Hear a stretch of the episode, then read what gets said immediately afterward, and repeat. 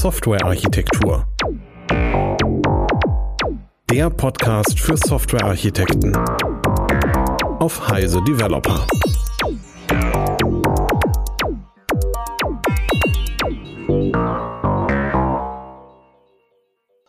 Liebe Hörerinnen, liebe Hörer, dies ist die nächste Folge unserer KI-Episoden im Software-Architektur-Podcast. Mein Name ist Michael Stahl und äh, an meiner Seite ist heute die Sandra Pasik dabei. Grüß dich, Sandra. Hallo, Michael. Vielen Dank, dass ich bei dieser Folge dabei sein darf. Gerne. Und äh, das Thema habe ich ja gerade äh, erwähnt, das sind die gesellschaftlichen Auswirkungen von KI. In den ersten zwei Folgen ging es ja eher um die Grundlagen und wie man es dann in der Architektur umsetzt. Und äh, wie wir sehen, äh, ist die KI ja ein Thema, das jetzt quasi überall vorkommt, sogar in der Boulevardpresse. Und kann natürlich auch in Zukunft ein, sage ich mal, wichtiger revolutionärer technologischer Treiber sein oder auch wieder verschwinden. Das wissen wir nicht. Ähm, die Frage ist halt, wenn man jetzt das Ganze mal als Technik betrachtet, ähm, und zum Beispiel jetzt mal, du hast ja vorher mal was von der Corona-App erzählt, was die Leser nicht gehört haben oder die Hörer nicht gehört haben. Kannst du vielleicht mal dieses Beispiel nochmal erzählen, damit wir vielleicht mal so einen Startpunkt haben? Ja, gerne. Und zwar in der Vorbesprechung äh, hatte ich äh, das Thema ähm, Corona-App und ähm, in den vergangenen Wochen gab es ja Riesendiskussionen äh, um die Lösung, ob das zentral oder dezentral äh, war und äh, vor allem die äh, Virologen und die äh, Epidemiologen ähm, haben sich, sich für die zentrale Lösung stark gemacht, weil sie sich davon erhofft hatten, mehr Daten sammeln zu können, um halt dann mit intelligenten Algorithmen, sie es nannten, also eigentlich KI, ähm, da ähm, eine KI drüber laufen lassen zu können, um zu beobachten, wie sich die Infektionszahlen entwickeln, um dann, äh, dass dann die ähm, KI halt einem ähm, Entscheidungsgrundlagen liefern könnte, okay, hier haben wir einen neuen Herd, hier müssen wir was tun. Und das war für mich jetzt so ein äh, Beispiel, wo, wo wir heute ähm, aktuell ähm, als Gesellschaft damit halt konfrontiert worden, äh, worden wären. Gut, jetzt ist die zentrale Lösung nicht gekommen, aber da, das war ein Teil der Diskussion, die wir, also wie ich finde, politisch und gesellschaftlich ge geführt haben, wo ähm, die KI halt da äh, schon Einfluss genommen hat. Genau. Bei diesem Beispiel kann man aber erwähnen, dass die KI nicht selber entscheiden würde, was man zu tun ist, sondern sie würde hier wirklich nur Entscheidungsgrundlagen geben. Das heißt, sie ähm, hätte dann äh, äh, besser als, als ein Virologe halt Pattern erkennen können ähm, und sagen können, hey, ähm, hier erkenne ich was, das musst du dir genauer anschauen, aber in die Entscheidung, ob wir nochmal einen Lockdown gebraucht hätten oder nicht, das wäre dann immer noch auf eine, äh, das hätten dann Menschen noch, ähm, noch entscheiden müssen. Also wie wir da aus dem Beispiel sehen, gibt es ja verschiedene Ängste gegenüber KI. Das heißt also, die Leute oder auch tatsächlich äh, gibt es ja dann wirklich Auswirkungen, die man eben annimmt oder die dann wirklich kommen, verschiedener Art, also technologisch oder auch gesellschaftlich. Also was glaubst du denn, äh, weswegen Menschen vor KI-Anwendungen Angst haben könnten? Naja, einmal ist es, äh, denke ich mal, dass, ähm, ähm, also ich glaube, das ist halt eine, das ist eine menschliche Natur. Äh, alles, was wir nicht kennen, das macht halt jetzt mal Angst. Und man ist halt vorsichtig. Und äh, bei vielen KIs äh, äh, oder Technologien, das das was wahrscheinlich in den vorherigen Folgen mit Stefan besprochen. Ähm, es gibt ja ähm, was wie eine, wie eine künstliche Gänse wirkt, ähm, wo ich aber das nachvollziehen kann, äh, wie die KI halt funktioniert. Aber es gibt ja auch ähm, ähm, Verfahren, wo ich das für mich erstmal nicht nachvollziehbar ist als Mensch, was viel zu komplex ist wie neuronale Netze, wie halt ähm, die KI zu, äh, zu, zu ihren Resultaten halt kommt. Und das macht erstmal an der Stelle halt Angst. Ich glaube, wir Informatiker oder die halt ähm, mit Naturwissenschaften zu tun haben, die sind gewohnt mit, äh, mit so, also ähm, mit solchen komplexen Fragestellungen zu arbeiten. Deswegen können wir damit halt besser umgehen. Aber jemand, der, der in seiner tagtäglichen Arbeit damit nicht konfrontiert wird, ähm, der, ähm, da regiert erstmal die Angst. Und ähm, naja, und Angst ist halt immer ein schlechter Ratgeber an der Stelle. Also ich glaube, als einmal ist es Kontrollverlust an der Stelle und dann ähm, halt Angst, ähm, okay, ähm, kann mir die KI dann irgendwelche Arbeitsplätze wegnehmen? Ähm, das heißt, dann haben wir Existenzängste dabei. Ähm, dann ist auch die Angst dabei, ähm, äh, wenn man zum Beispiel Richtung China schaut, welche Techn Überwachungstechnologien auf KI-Basis halt ähm, ähm, aufgebaut werden. Ähm, dann ist die Frage, okay, wie weit ähm, das Einfluss halt auf unsere Gesellschaft hat. Also das sind so, glaube ich, Aspekte, was den Leuten halt so Angst an der Stelle macht. Genau, wir haben ja auch in den folgenden Folgen rausbekommen, das Ganze basiert ja auf einem mathematischen Modell. Das mathematische Modell zum Beispiel bei neuronalen Netzen macht Vorhersagen die Vorhersagen sind aber nicht immer richtig, sondern geben nur Wahrscheinlichkeiten an. Und das Ganze ist natürlich, wie du ja vorher erwähnt hast, relativ komplex und nicht transparent. Das ist, das ist ja auch für einen Informatiker nicht transparent, auf welcher Gewichtung, in welchen Knoten und in welchen neuronalen Netzabschnitten sozusagen welche Entscheidungen getroffen werden. Ähm, also glaube, für uns Informatiker ist das ja auch ein Thema, dass wir ja nicht wissen, wenn wir jetzt so ein System haben, das einer entwickelt hat, dass wir da wirklich durchblicken, was da genau äh, entsprechend gemacht wird, mit welchen Trainingsdaten es gefüttert wurde und aufgrund welcher Basis es dann seine Entscheidung fällt. Das stimmt schon. Nur ähm, wir, wir als Informatiker können halt dann mal die richtigen Fragen stellen. Ne? Wenn jemand sich mich damit, damit konfrontiert, äh, dann weiß ich halt zu stellen, okay, welche Trainingsdaten hast du benutzt? Das heißt, ich könnte mir dann anschauen, okay, ähm, wie die Daten halt auch ausgesehen hat. Danach kann ich sagen, okay, waren die äh, Daten ähm, äh, nicht gut durchmischt, sondern eventuell ähm, können sie diskriminieren. Ähm, es gab, es gab mal auch einen Fall in, ähm, in Amerika, wo, wo eine ähm, wo die mit Algorithmen halt beurteilen sollten, ähm, Bewerbungsprozesse, ähm, wer halt äh, durch die erste Phase durchkommen soll oder nicht. Und dann hat sich herausgestellt, dass die Trainingsdaten halt schon diskriminierend war. Das heißt, ein großer Anteil an, an, an ähm, Black People sind halt durchgefallen. Ähm, wenn du eine weiße Hautfarbe hattest, dann war die Chance halt höher, dass du da entsprechend durch den Prozess gekommen bist, also durch die erste Phase, bis jemand wirklich äh, Mensch, der deine Daten halt dann, dann gesehen hat. Und da hat sich dann auch, äh, auch rausgestellt, okay, das lag einfach daran, dass sie halt für den Trainingsdaten halt schon diskriminierend waren und somit hat dann die Maschine entsprechend so äh, wurde angelernt, wie ich halt äh, Menschen anlernen würde an der Stelle. Okay. Genau, das ist im Prinzip so wie Winston Churchill, äh, wenn ich die Statistik selber mache, sozusagen, dann kommt alles raus, was ich denn gern hätte, entweder unabsichtlich oder absichtlich. Ähm, das ist ja ein Problem. Das andere Problem ist ja eher ökonomisch. Also viele Menschen oder viele, die ich kenne, die mich danach fragen, die wollen ja auch wissen, äh, gefährdet das nicht meinen Arbeitsplatz, weil auf einmal eine Maschine irgendwelche Entscheidungen trifft und dann quasi vielleicht immer mehr Menschen überflüssig machen könnte. Wie siehst du das denn? Ähm, naja, ich, also ich glaube schon, dass ähm, wie, wie das in der Vergangenheit auch so war äh, in der Geschichte, dass äh, Berufe halt sterben werden, weil halt die Technologien halt viel besser werden. Ähm, aber ich glaube dennoch, dass ähm, dann halt andere Berufe äh, neu entstehen werden. Also klar kann ich jetzt nicht vorher sagen, was, was das für Berufe sein werden, aber ich ähm, kann mir gut vorstellen, dass ähm, dass dann neue Berufsbilder halt entstehen. Was ich aber, aber schon die Sorge halt nachvollziehen kann, ist halt bei Berufen, wo halt der Bildungsstand halt, ähm, ähm, also heutzutage also niedrigen Bildungsstand halt braucht, ähm, das kann, kann ich mir schon gut vorstellen, dass die das halt dann wegautomatisiert werden. Und dann müssen wir schon als Gesellschaft uns die Frage stellen, wie gehen wir dann mit den, äh, mit den Leuten halt um? Das kann man natürlich jetzt, äh, indem man investiert halt in Bildung, dass wir sagen, okay, wir müssen halt ähm, mehr in Wissen halt investieren, mehr in Bildungsstände investieren, damit wir in der Zukunft halt Leute ähm, ausbilden, die halt einen hohen Bildungsstand haben. Und ähm, dann zweiter, äh, in zweiten Aspekten, okay, wie, wie, ähm, ähm, wie, wie ähm, verlieren wir die Leute halt nicht, die äh, entsprechend auf der Strecke halt bleiben. Und ich glaube, da kann, kann man solche äh, Stichwörter nennen, wie, da gibt's ja auch Bewegungen in der Richtung mit ähm, bedingungsloses Grundeinkommen etc. etc. Und ähm, es ist auch bemerkenswert, äh, wenn gerade auch ähm, Firmenchefs, die, die in Startups oder in Firmen unterwegs sind, wie bei Google, ich glaube Google jetzt nicht, aber ich meine, ähm, ähm, in großen IT-Firmen gibt es ja auch schon ähm, äh, Vorstand, Vorstände, die darüber ähm, philosophieren in der Öffentlichkeit, ob man nicht sowas wie bedingungsloses Grundeinkommen halt einführen sollte, um genau das entsprechend abzufedern. Das heißt also, da hat man auch einen politischen Aspekt, der da reinkommt.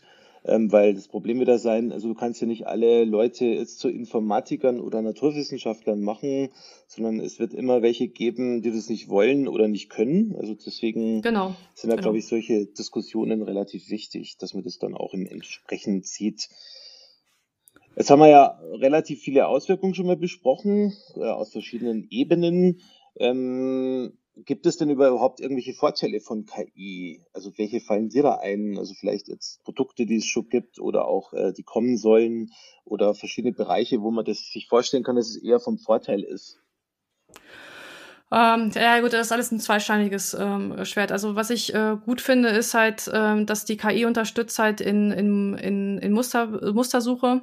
Also dass, dass das halt, ähm, weil sie halt so viel Daten halt ähm, durchforsten kann in der schnellen Zeit, dass sie Anomalien halt erkennt, ähm, die ich als Mensch gar nicht erkennen würde, sondern oder sie, sie erkennen würde, wenn das halt viel zu, viel zu spät wäre.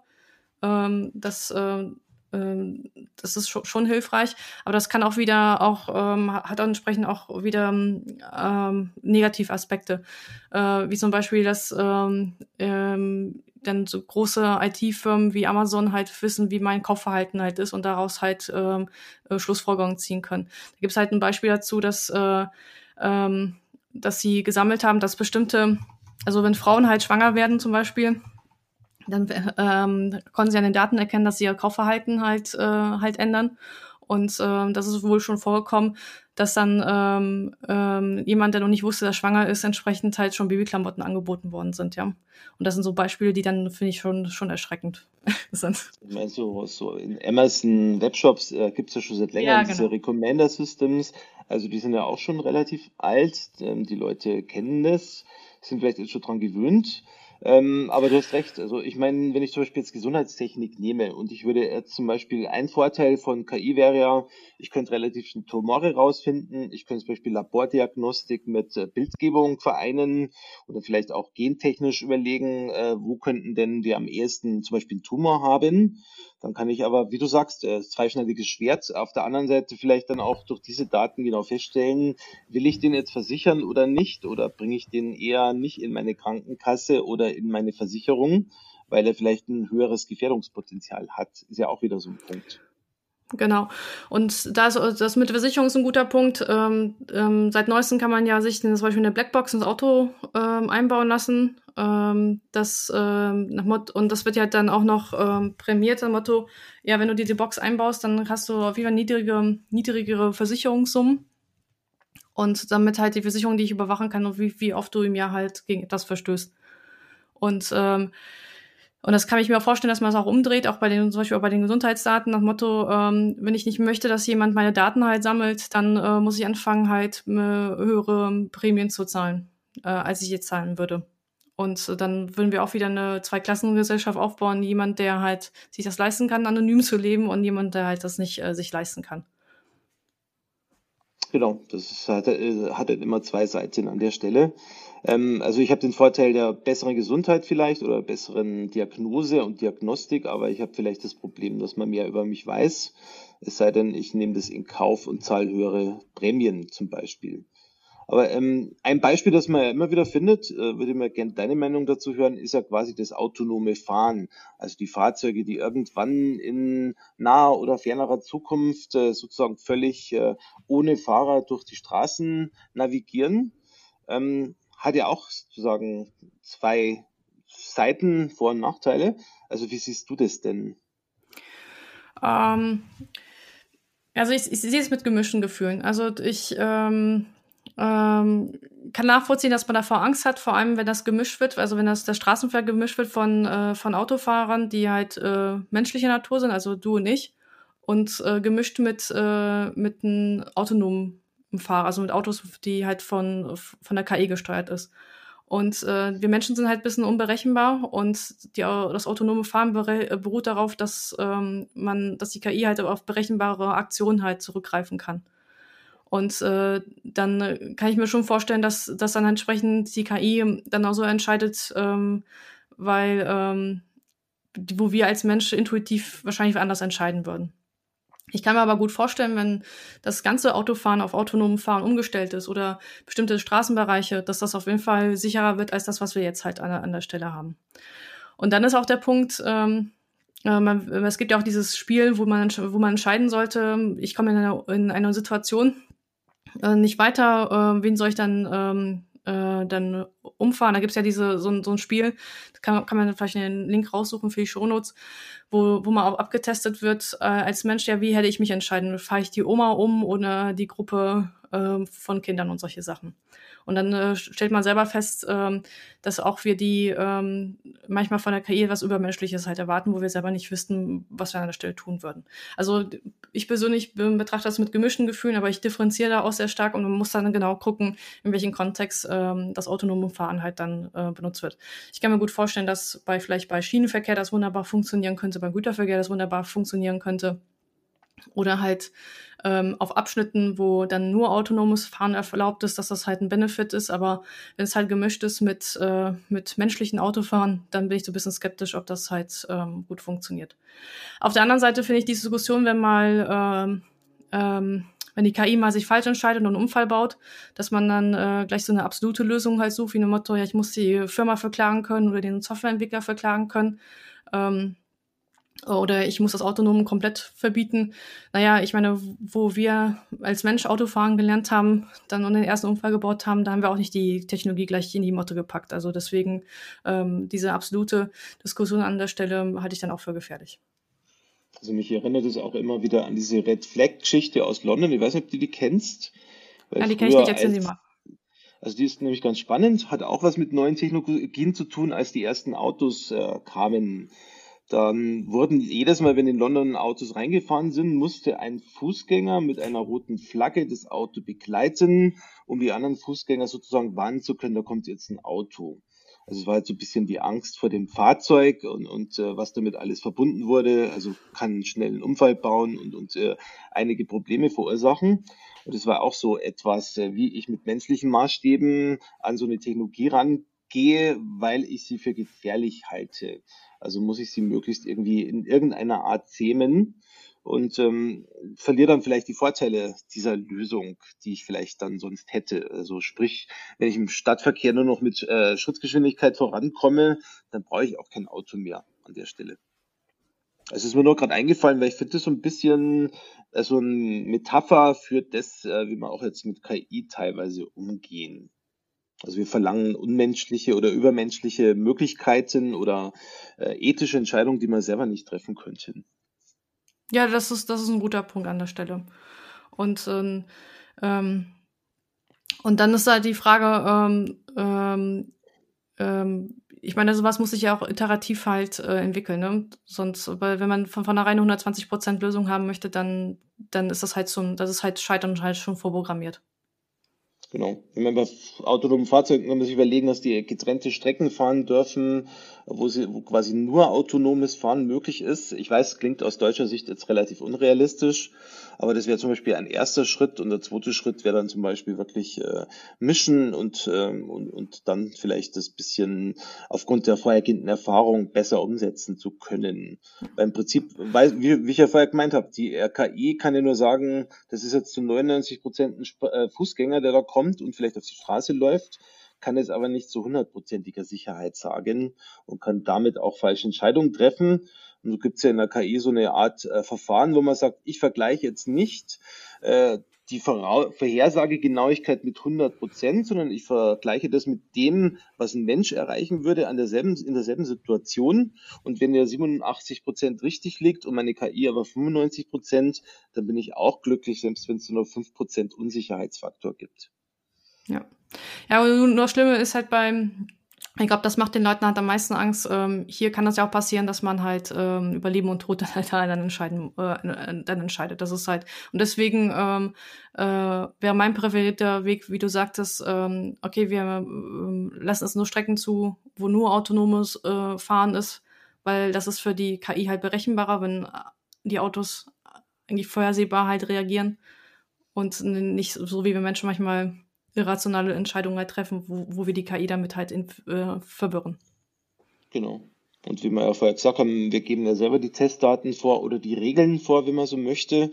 Ähm, ja, genau. Deswegen ist das Problem, dass der Mensch ja immer noch ein Faktor ist. Das heißt also, wenn jetzt dann Fehler passiert, dann liegt es im Endeffekt doch nicht an der KI, sondern wirklich an dem menschlichen, sage ich mal, Trainer oder äh, Knowledge Engineer oder Architekten, wer auch immer dafür verantwortlich ist. Gut, es, es gibt ja aber auch noch Algorithmen, die ja selbstlernend sind. Ähm, also die halt ja keine Trainingsdaten halt bekommen, ähm, ähm, die halt aus ihrer Umgebung raus, lernen. Ähm, das wäre halt spannend, mal zu, zu sehen, Experimente, was ist, wenn ich ein ähm, KI für autonomes Fahren halt in einer, in einer Umgebung ähm, das selber erlernen lassen. Und das ist dann so ein Beispiel dafür, dass die kann ich nicht einfach auf den normalen Straßenverkehr rauslassen. Ne? Richtig. Das, ist, ja, das halt ist im Prinzip ja das Reinforcement Learning. Das heißt, du kannst zum Beispiel im System, ähm, wenn es richtig äh, agiert, gibst ihm äh, Belohnung, wenn es falsch agiert, Bestrafung und es lernt dann mit der Zeit wirklich den idealen Weg zu finden, äh, wo es halt den meisten Gewinn, also die meiste Belohnung dann kriegt. Aber bis es mal dahin kommt, also auch beim Reinforcement Learning, kann es durchaus ja einige, sage ich mal, Zeit dauern. Also man kann es auch beobachten, wenn man ein Fahrzeug trainiert, wie es zu fahren hat über Strecken, dann wird es nicht gleich auf Anhieb funktionieren, sondern das muss erstmal wirklich in kontrolliertem Umfeld passieren und dann erst kann man es wirklich äh, in die größere Freiheit entlassen, wenn man das mal so sagen darf. Ja, ja. Jetzt haben wir relativ viele Vorteile von KI eigentlich nennen wollen, haben wir eigentlich aber auch gleichzeitig Nachteile. Nachteile. Also ein Beispiel, was mir jetzt so einfällt, ist äh, Caterpillar. Die haben ja so ähm, Trucks und Baumaschinen, äh, habe ich glaube ich schon in der letzten Folge erzählt. Und die haben sozusagen IoT-Lösungen in jeder Baumaschine. Die stellen fest, äh, welche Daten oder welche Werte und Parameterwerte und Umgebungsdaten liegen vor. Und immer wenn dann ein Ausfall passiert, dann schauen die sich die Vorgeschichte an. Und da gibt es eben in der Cloud eine KI, die aus diesen Vorgeschichten so langsam lernt, wie denn äh, welche, sage ich mal, Szenarien überhaupt zum Ausfall führen und dann eben vorher warnen kann, dass es mit großer Sicherheit zum Beispiel morgen zum Ausfall dieser Baumaschine kommt. Also das ist für mich zum Beispiel etwas, was ich jetzt eher schon als Vorteil sehen würde. Also auch wenn zum Beispiel jetzt irgendeine, sage ich mal, Zug hättest, äh, der dann vielleicht mal äh, ausfallen könnte oder auch ein Flugzeug und ich kann das vorher schon sehen aufgrund der, sage ich mal, Parameter, ähm, dann hätte ich da eher, eher einen Vorteil. Oder glaubst du, dass es da auch einen Nachteil gibt? Ähm, na gut, Kritiker würden dann sagen, was ich aber nicht als Nachteil sehe, ist, ähm, gut, dann tausche ich ja Sachen halt aus, die noch äh, eventuell gut sind. Ähm, ich sehe das aber als, als Vorteil, weil meistens, also gerade im Maschinenbau ist das halt so, denn wenn man, wenn eine Maschine kaputt geht, dann ähm, sind halt, dann geht nicht nur ein Teil kaputt, sondern das ist gleich eine ganze Kettenreaktion an der Stelle. Das heißt, im Effekt äh, äh, entstehen dann mehr Kosten als nötig, weil ich dann nicht nur das eine kaputte Teil ähm, äh, austauschen muss, sondern auch äh, die Umgebungsteile, weil sie dann äh, durch den ähm, dass die Störungen halt auch in, in Mitleid gezogen werden. Ähm, dann, dann ist es manchmal günstiger, dass ich halt zwar ähm, hätte das, das, das Teil halt noch paar Stunden oder paar hundert Stunden halt laufen können, aber es ist immer noch billiger, als wenn wir bis zum Exodus warten und dann noch die Umgebung halt mit ins ähm, Mitleid ziehen. Also da gebe ich dir vollkommen recht, würde ich das als äh, Vorteil betra betrachten. Genau, ich meine zum Beispiel beim Kernkraftwerk wird man wirklich, äh, wenn ein Teil, äh, glaube ich, Gefahr geht, auszufallen, dann tausche ich das lieber aus und nehme die Mehrkosten in Kauf, bevor ich da irgendwas Größeres äh, riskiere. Genau, das ist ja noch, so, noch mal so ein, äh, noch ein viel schlimmeres, also äh, ein Beispiel für eine viel schlimmere Auswirkung als so, ein, so eine Maschine, ähm, äh, so ein Bagger oder so, ne? Genau, aber wenn ich zum Beispiel auch vielleicht ein weniger schlimmes Geschichte, wenn ich eine Dampfturbine habe, und die minimale Unwucht. Und wenn ich das dann sozusagen nicht erkenne, dann kann man das Ganze um die Ohren fliegen. Dann ist vielleicht unter Umständen, sage ich mal, die ganze Fabrik oder das ganze, die ganze Umgebung gefährdet. Also auch da könnte eine, sage ich mal, schnellere Erkennung von solchen Problemen zu, sage ich mal, ähm, vielen Vorteilen führen. Hat man ja auch damals bei diesem ICE-Unglück gesehen. Also wenn man da von vornherein die Reifen besser überprüft hätte, dann hätte man vielleicht dann auch äh, einiges verhindern können. Das stimmt. Aber das können wir auch auf unsere ähm, Softwareentwicklung auch übertragen. Und zwar, ähm, also nicht, gut, nicht in Softwareentwicklung selber, sondern äh, Betrieb der Software. Äh, dass ich halt, wenn ich ähm, meine Monitoring-Daten ähm, halt auch von einer KI halt überwachen lasse, dann äh, kann sie halt entsprechend ähm, ähm, auch Anomalien erkennen, die ich als Mensch halt nicht erkennen würde. Oder wenn ich ähm, äh, oder in, äh, in ähm, Security, Netzwerk Security, äh, dass dann, ähm, dass dann vielleicht, dass so eine KI halt dann äh, Anomalien im Netzwerk halt dann besser erkennt ähm, als ein Mensch ähm, weil die vielleicht nur alle paar äh, Tage ähm, auftauchen und minimal. Und die würde halt diese Daten halt äh, über einen größeren Zeitraum, wo sie dann eher sagen kann, erkennen kann, aha, da tut sich was, äh, da muss jemand mal reinschauen. Also das sind so Aspekte, wo ich da definitiv sage, ähm, ähm, wo ich froh bin, dass ich von der KI unterstützt werde. Äh, aber das sind auch so Beispiele, wo halt die KI mir äh, Hinweise gibt, hier guck dir das mal genauer an und keine Entscheidung für mich trifft. Genau. Dann ist es auch bei Tumorerkennung genauso, wenn jetzt eine KI äh, wie die chinesische Infravision, die haben ja quasi so ein System gebaut, das hat dann Millionen von Bildern sich angeguckt, wo Tumore oder auch nicht drauf waren und eben konnte eben dann wirklich in kurzer Zeit wirklich diese Geschichten besser erkennen. Aber die Entscheidung bleibt immer noch beim Radiologen, ob er dort auf dem Bild einen Tumor erkennt oder nicht. Das System kann ihm nur Hinweise geben, aber die Verantwortung hat nach wie vor der Radiologe in dem Fall. Jetzt haben wir schon einige Punkte gebracht, was eigentlich die Gefahren von KI sind. Also zum Beispiel eben, wir haben mal angesprochen, die Transparenz, die ist ja nicht immer hoch. Wir wissen eigentlich gar nicht, was da vor sich geht, wenn jetzt so ein System Lösungen oder Entscheidungen herausfindet. Ein Punkt, den man so ein bisschen auch bei der Corona-App ist, war so ein bisschen die, mit dem, dem Missbrauch, also zum Beispiel zur Überwachung oder Datenschutz aushebeln, den Bürger entmündigen. Gibt ja einige, sage ich mal, jetzt Verschwörungstheorien, die das quasi auch so ein bisschen bringen, aber in einem anderen Zusammenhang. Aber im Endeffekt gibt es ja solche Ängste. Die Frage ist natürlich, sind die Ängste berechtigt oder sind die nicht berechtigt? Ähm, naja, also ähm also sag mal so, wir leben halt in einem demokratischen System äh, auf demokratischen Grundwerten und äh, ich kann mir gut vorstellen, dass, ähm, dass wenn die unsere Regierung da Entscheidungen trifft, das immer nach gutem Gewissen und will uns halt nicht Böses. Nur das Problem, was ich daran sehe, ist, ähm, hier werden halt Technologien ähm, aufgebaut, ähm, die halt auch mal wenn wir halt mal eine andere Regierung oder ein anderes ähm, äh, politisches System haben, dazu nutzen, ähm, äh, nutzen könnten, um halt, ähm, halt die Bevölkerung halt zu unterdrücken. Also an der Stelle ähm, kann ich schon nachvollziehen, dass man ähm, nach Lösungen sucht, wo halt die ähm, Datensammlung halt gering ist, dass wenn, wenn man bei uns halt ein, ähm, das politische System halt, also mich soll jetzt nicht als Verschwörungstheoretiker darstellen, dass ich das glaube, aber ähm, die Geschichte hat schon mal gezeigt, dass man, dass es politische Umschwenke gab, wo man das vorher einfach nicht vorhergesehen hat oder einfach die Signale nicht richtig gedeutet hat. Also nur mal so als Disclaimer. Mhm. Und darum kann ich, ähm, bitte? Es gibt ja auch in China, das wollte ich nur sagen, das Beispiel mit dem Scoring, wo halt Leute wirklich aufgrund ihres Verhaltens gescored werden und dann genau, genau, das ist ein etwas Beispiel machen dafür. oder nicht machen können, weil sie ja. vielleicht diese Punkte haben oder nicht haben. Und das halte ich ja auch schon für sehr grenzwertig. Und das ist auch eine Gefahr. Genau, also das, es gibt eine, eine schöne Arte-Sendung äh, dazu, über diese Überwachung, wo sie halt zeigen, wie dieses Scoring-System halt äh, funktioniert. Und wo ich mir das angeschaut hatte, das fand ich schon erschreckend, ähm, ähm, welche Auswirkungen dieses Scoring-System auf die Menschen hat. Das heißt, wenn du bestimmte Negativpunkte hast, dann bist du, ähm, hast du nicht mal die Erlaubnis, mit den, mit dem Zug durch China zu reisen. Also das mal, mal so Beispiele.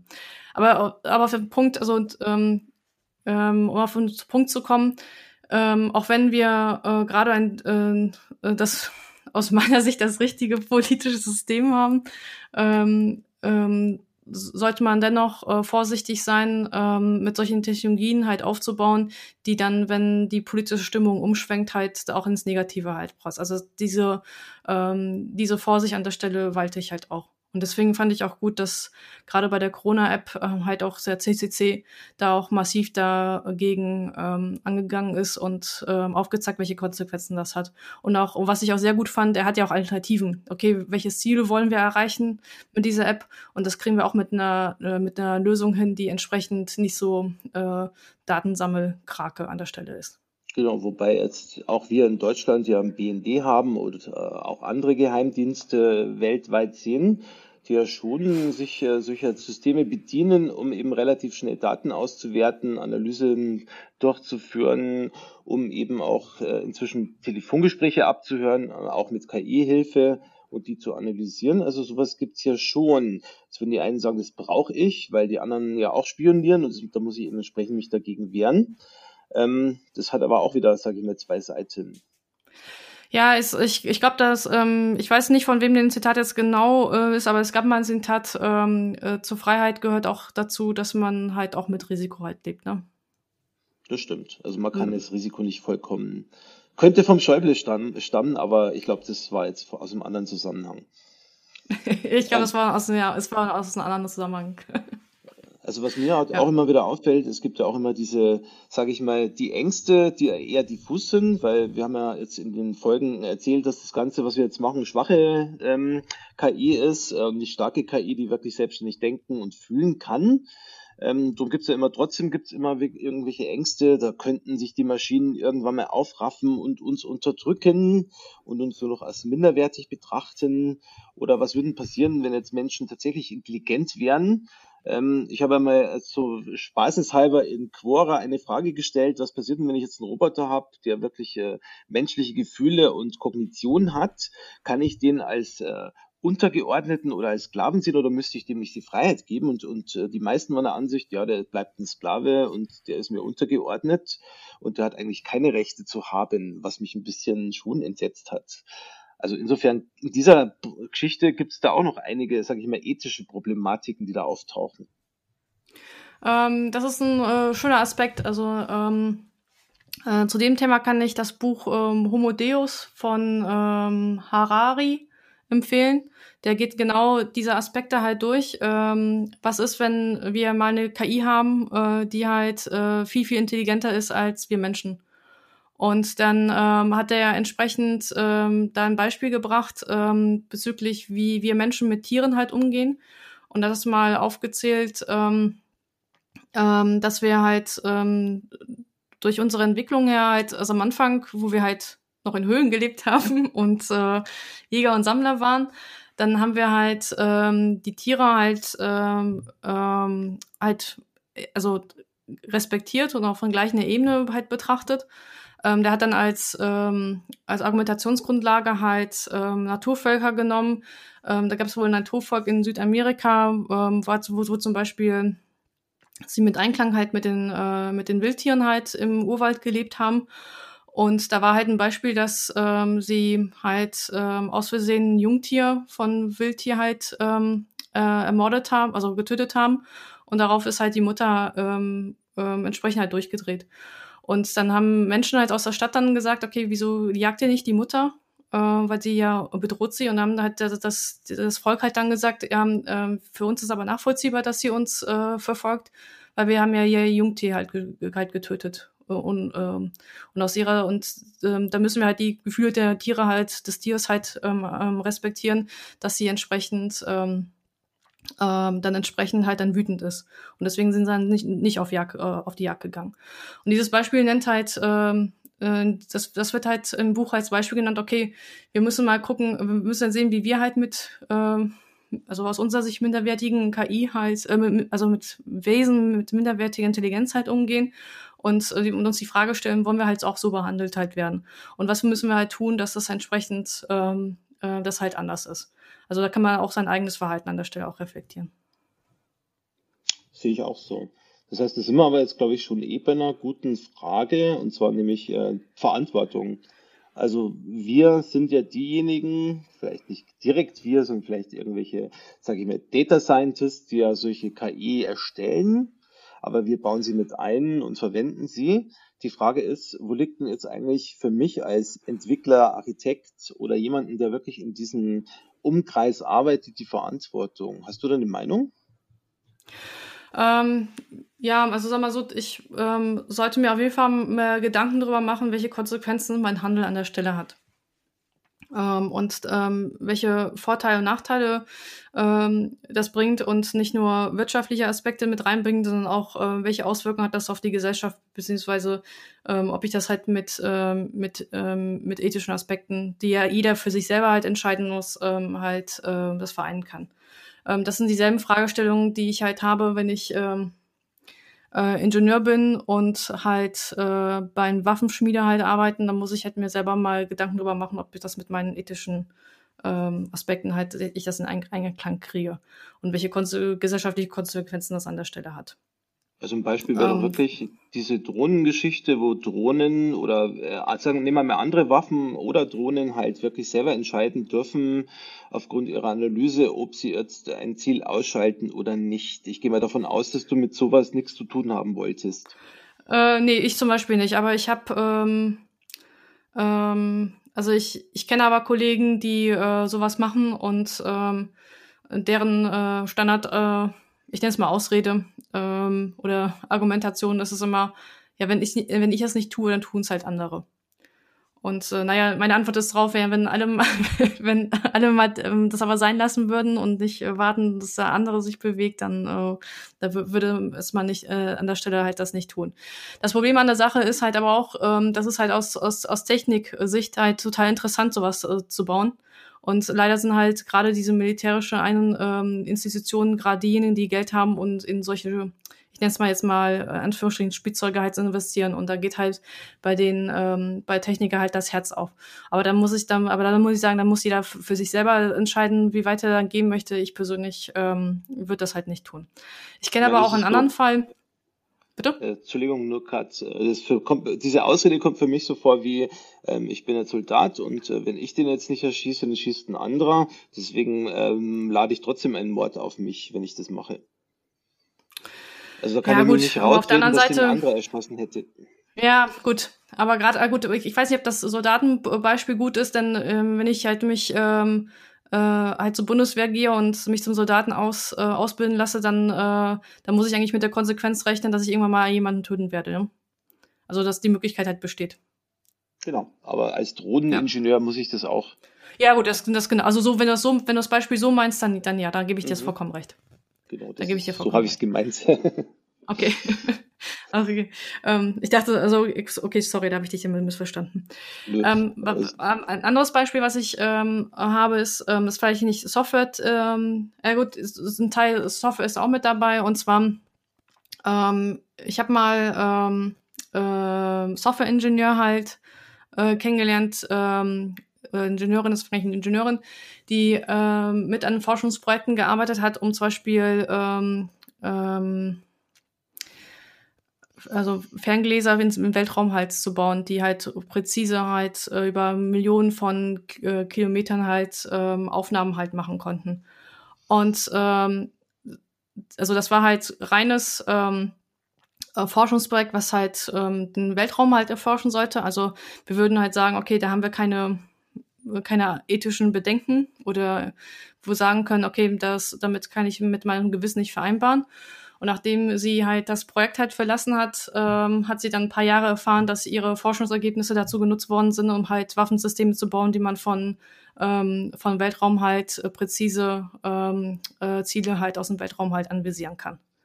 Und das hat sie dann total äh, an der Stelle total fertig gemacht.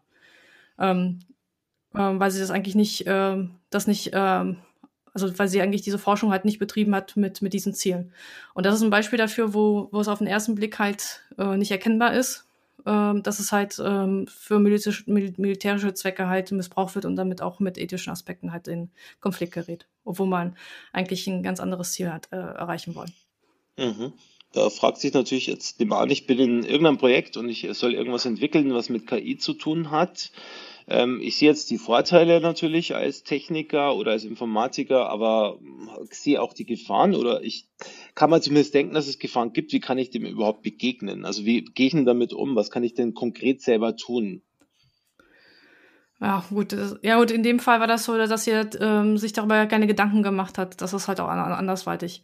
Und die Frage ist halt, ähm, ähm, erkenne ich das immer sofort, ne? Oder habe ich auch so viel Fantasie, äh, ähm, dass ich, ähm, dass ich überhaupt auf die Idee komme, wie man das halt äh, nutzen könnte, um halt an andere Menschen zu schaden. Ich glaube, da muss man auch eine gewisse ähm, Zerstörungsfantasie entwickeln. Genau. Aber ich meine, ich denke mal, gerade bei diesem Beispiel ist wirklich ein gutes. Da kann man nämlich relativ leicht sich dann überlegen, ja gut, wenn ich jetzt sehr genaue Zielerfassung habe, um was zu beobachten, dann kann ich das Gleiche natürlich nutzen, um andererseits wiederum, sage ich mal, für andere Arten von Systemen das zu verwenden. Aber ich meine, das Prinzip, das kannst du fast mit vielen Systemen machen und die Grenze ist dann immer schwierig, könnte ich mir vorstellen. Ja, also ähm, äh, wenn man die Diskussion halt äh, bis, bis ins Extreme diskutiert, dann dürfte ich zum Beispiel so ein Bildtool wie Maven gar nicht oder Gradle gar nicht benutzen, ne? Weil ähm, auch Maven und Gradle kann dazu genutzt werden, um halt äh, Software zu bauen, die halt dann anderen Menschen halt schaden, ne? Und das ist so ein Beispiel dafür, wo, wo ziehe ich halt dann die Grenze. Genau, das ist eben das Schwierige. Wo, wo sind die Grenzen, die Möglichkeiten eines technischen Systems von KI? Ähm, wie schaut es mit Transparenz aus? Wird es helfen, wenn man wirklich, äh, sage ich mal, selber mehr verstehen würde, was geht jetzt zum System vor? Oder das auch, sage ich mal, anderen erklären könnte, die sozusagen Angst davor haben? Ähm, ja, das würde schon helfen, ähm, aber auch wir, also ähm, ich persönlich, ähm, ich habe mir das Thema mit neuronalen Netzen und ähm, ähm, ähm, keine Ahnung, wie oft schon auch im Studium angeschaut und ich bin immer daran gescheitert, weil ich unbedingt wissen wollte, ähm, wie intern dieses neuronale Netz äh, zu irgendwelchen Entscheidungen kommt, ja. Also auch für uns ähm, und dann hat, hat mir auch ein Kollege auch einen Tipp gegeben, sondern du musst halt dein, deine Denkweise halt an der Stelle äh, ändern und einfach mal einfach mal akzeptieren, dass es, dass, dass du nicht weißt, wie intern das funktioniert. Und deswegen, ähm, ja, Transparenz würde halt helfen. Ähm, um, ähm, aber man müsste auch halt einen Weg finden, wo man halt ähm, ähm, so, sowas, was halt auch für uns Informatiker schwierig zu fassen ist, ähm, ähm, oder ich gehöre zu der Sorte, die einfach das nicht versteht, das kann auch natürlich sein, ähm, ähm, dass man halt ähm, Erklärungen baut, die halt ein Laie ähm, das sogar fasst. Also ich stelle mir vor, wenn ich das so, die halt mit IT jeden Tag zu tun hat, ähm, da schon ihre Schwierigkeiten hat, das manchmal zu, zu, zu durchblicken, was, was da abgeht. Äh, wie soll das denn dann jemand verstehen, der damit gar äh, damit überhaupt, überhaupt nichts am Hut hat? Also darum, darum meine ich auch, das ist relativ schwierig zu verstehen. Es gibt inzwischen schon einige Ansätze, wie man das so ein bisschen mehr transparent ja. macht, aber ich glaube, das ist noch nicht so weit, dass man wirklich volle Transparenz hat. Aber ein ja. Punkt hast du ja schon gebracht, wie man jetzt äh, also selber als Architekt agieren kann. Du, äh, du hast ja diesen Missbrauchsbeispiel gebracht. Äh, wenn jetzt jemand wirklich dieses System missbraucht, um was anderes äh, damit zu machen, was eben ethisch nicht äh, einwandfrei ist, ähm, Dagegen sollte man wahrscheinlich Missbrauch, äh, Stellung beziehen und das nicht sozusagen mitmachen. Ja, das ist, ähm, aber da muss, ja, gebe ich dir vollkommen recht. Ähm, aber ich weiß selber, dass, ähm, ähm, also das ist halt äh, einfach darüber in der Theorie zu reden, dass man dann halt ähm, dein Nein sagt und Stellung bezieht. Aber ich kann mir auch gut äh, vorstellen, dass wenn jemand dann in der, selber in der Lage ist und Nein und auch den Druck noch vom Chef kriegt und äh, ähm, und dann auch ähm, äh, Angst hat um seinen Arbeitsplatz, um seine Karriere etc. etc., dass man dann entsprechend gleich doch umknickt. Ne? Ja, meine, Snowden hat ja dagegen Stellung bezogen, aber man sieht ja, was äh, eben daraus erwachsen ist an Nachteilen. Genau, und ähm, ja, ja, und dann, ähm, ähm, also er hat zum Beispiel meine Hochachtung, dass er ähm, äh, die, äh, die Konsequenzen so, ähm, so, so, so erträgt, ja. Genau, weil wir das von den einen als, äh, sage ich mal, Freiheitskämpfer und von den anderen als Verräter hochstilisiert. Also insofern äh, muss das wirklich Respekt zollen, muss ich wirklich Respekt zollen, weil es äh, hat ja für ihn nicht nur positive Auswirkungen gehabt, sondern äh, ja, ich glaube, ne ich kann mir ich kann mir sogar vorstellen, dass bei ihm sogar die negativen das Positive bewegt. Ne? Also er hat auf jeden Fall Opfer gebracht. Also er, genau. ein normales Leben führt er nicht. Nö, mit Sicherheit nicht vor allem abseits der Heimat und ähm, in Asyl sozusagen. Genau, und Vielleicht dann äh, muss immer hoffen, und dann, genau, dann muss immer hoffen, dass, äh, dass, äh, dass der Staat, den gerade Asyl gibt, entsprechend dann auch nötig ist, ne? Du hattest mal erwähnt, menschliche Interventionsmöglichkeiten, dass die KI nicht von sich aus entscheidet, sondern dass der Mensch immer noch die letzte Entscheidung hat. Wäre das ein Punkt, äh, wo man quasi die KI ein bisschen äh, in, die, in das Korsett zwängen kann und äh, dass es nicht sozusagen sich völlig frei macht von allen Konventionen und, und sozusagen Regeln?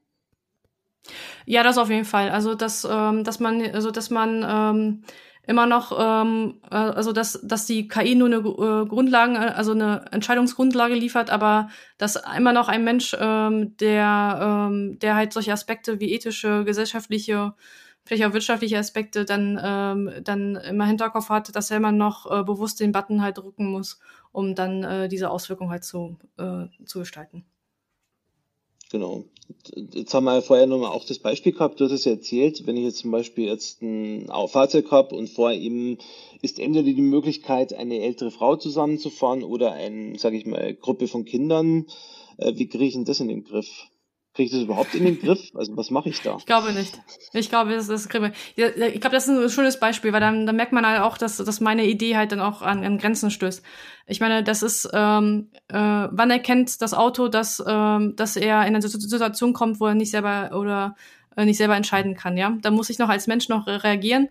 Und äh, alle denken ja, bei autonomen Fahren muss ich ja nicht selber nicht mehr aufpassen, sondern kann dabei Zeitung lesen. Das heißt, bis ich die Zeitung weggelegt habe und reagiert habe, dann ist sowieso vorbei, ne?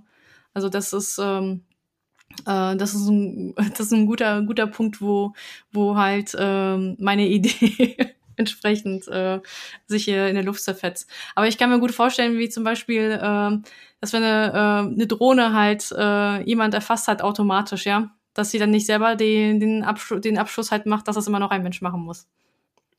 Da wird zwar der Getötete hinterher nicht viel davon haben, aber vielleicht. Ja, ich weiß, aber.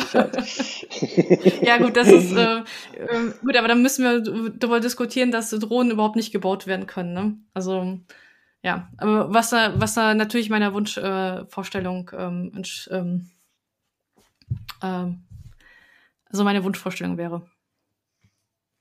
Also leider lässt sich die nicht in die Realität umsetzen, befürchte ich. Gibt es noch andere ja, Punkte? Ja, ich weiß. Äh, und mein Plan mit der Weltherrschaft, das äh, funktioniert auch nicht so, wie es soll. Okay, meinst, gut, Spaß beiseite. In, Informatiker und Weltherrschaft dürfte schwierig werden. ja, genau. Gibt es so andere Punkte, wo du sagst, äh, da kann ich, äh, da sehe ich da Probleme und, und da müsste ich äh, sozusagen reagieren oder agieren aktiv? Ähm, ja gut, ähm, bei Gesundheit äh, bin ich der Meinung, dass ähm, ähm, das, da, da gibt es genügend äh, ähm, äh, Vorlaufzeiten, wo ähm, ich nicht unbedingt die Schnelligkeit brauche, dass eine KI das selbstständig entscheidet. Da, da kann, äh, äh, da äh, gibt es immer äh, genügend Zeit, dass dann noch ein Arzt drüber schaut und dass ein Arzt bei gew gewissen Sachen das halt entscheidet und da, wo die KI nur noch, noch eine unterstützen kann. Also das sind so Bereiche, wo das äh, definitiv funktionieren würde. Oder auch, auch während der Entwicklung. Ich ähm, ähm, von, ähm, dass dann auch die ähm, KI nur Daten schon mal vor, eine, äh, vorauswertet und Hinweise gibt und dass der Mensch dann immer noch, äh, noch einen zweiten Blick drauf tut. Aber da kann man natürlich auch, auch ähm, darüber diskutieren, ob die KI halt die Vorauswahl schon äh, nicht schon so, so macht, äh, dass sie den Menschen manipuliert. Also, also da kann man äh, je nachdem, wie hoch bei einem das Paranoia-Level ist, ähm, kann man diese Schleife halt unendlich drehen. Also hier dieses Gerichtsbeispiel und den, mit den Urteilen. Ähm, ja. Was ich vielleicht noch fragen wollte, jetzt sind wir ja relativ schon gut äh, am Diskutieren gewesen.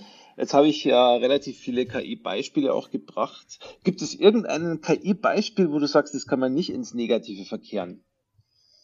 Ich glaube, äh, das Beispiel mit den ähm, Erkennung von Netzwerkanomalien. Also da würde mir jetzt kein, kein Beispiel ähm, einfallen, äh, warum das negativ sein sollte.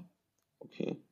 Also mir fällt da schon ein Beispiel ein, weil das kann ich auch für Personenüberwachung verwenden. Personenanomalien gibt es sogar, wenn eine Person sich unauffällig verhält. Aber ich glaube, das ist jetzt ein anderes, sage ich mal, Anwendungsgebiet. Aber was du meinst, äh, sehe ich auch so. Also Netzwerk meinte ich im Sinne von, ähm, äh, von Computernetzwerken, um mhm. zu erkennen, ob ich dann nicht mir ein äh, Botnetz äh, reingeholt habe oder nicht. Genau. Das ist richtig. Ja, also ein Positivbeispiel haben wir damit, äh, was eben nicht irgendwie hoffentlich ins Negative verkehrt werden kann. Obwohl ich mir vorstellen Ansonsten kann, schreibt einen Kommentar im Heiseforum. Genau. Also ich kann mir vorstellen, da kommen viele Beispiele, weil die Leute sind äh, sehr intelligent und haben auch Ideen und ich bin mir sicher, ja, genau. irgendeinen Haken haben wir wahrscheinlich übersehen. Gibt es noch irgendwas, wenn du jetzt den Le Leuten jetzt da draußen uns zuhören und als Informatiker arbeiten, was du ihnen gerne mitgeben würdest in diesem Zusammenhang? Ähm, in diesem Zusammenhang, also ja, ähm, ich kann nachvollziehen, dass äh, wir alle technikverliebt sind und immer den geilen neuen Scheiß machen wollen, aber äh, ähm, wenn man das halt tut, ähm, sollte man gerade bei der KI-Geschichte ähm, ähm, auch mal, mal vielleicht mal zwei Schritte zurückgehen, mal drüber nachdenken, welche Auswirkungen das hat und beziehungsweise ähm, äh, in den Zusammenhang, wo ich das halt mache, ähm, ob das halt ein, äh, ob das nicht Aspekte hat, die ähm, die Auswirkungen hat, die halt dann nicht, nicht so dolle sind für meine Mitmenschen. Das ist ein ziemlich gutes Schlusswort. Ich möchte mich bei dir bedanken und möchte mich auch bei den Hörern und Hörerinnen bedanken. Und äh, damit ist die letzte Folge von unserem KI-Episoden zu Ende. Und äh, ich wünsche allen äh, schöne Zeit äh, und freue mich auch, wenn wir irgendwelche Kommentare und, und äh, auch Kritik bekommen natürlich. Und dir nochmal herzlichen Dank, Sandra. Ja, vielen Dank, dass ich die Folge mit dir aufnehmen durfte. Also dann, ciao. Tschüss. Vielen Dank für das Anhören und Herunterladen des Software Architektur Podcasts. Er wird produziert von Carola Lienthal von Workplace Solutions, der Freiberuflerin Sandra Pasik, Michael Stahl von Siemens, Christian Weyer von ThinkTecture sowie Gernot Starke, Stefan Tilkoff und Eberhard Wolf von InnoQ. Er ist gehostet auf Heise Developer. Die Betreiber freuen sich über Feedback via Mail oder unter den Kommentaren der jeweiligen Episoden. Kontaktmöglichkeiten finden sich auf der Webseite des Podcasts. Alle Episoden sind lizenziert unter der Creative Commons Non-Derivative License 3.0. Das bedeutet, die Episoden können als Ganzes für nicht kommerzielle Zwecke genutzt werden. Änderungen sind nicht erlaubt. Es muss nur die Quelle angegeben werden. Näheres unter creativecommons.org.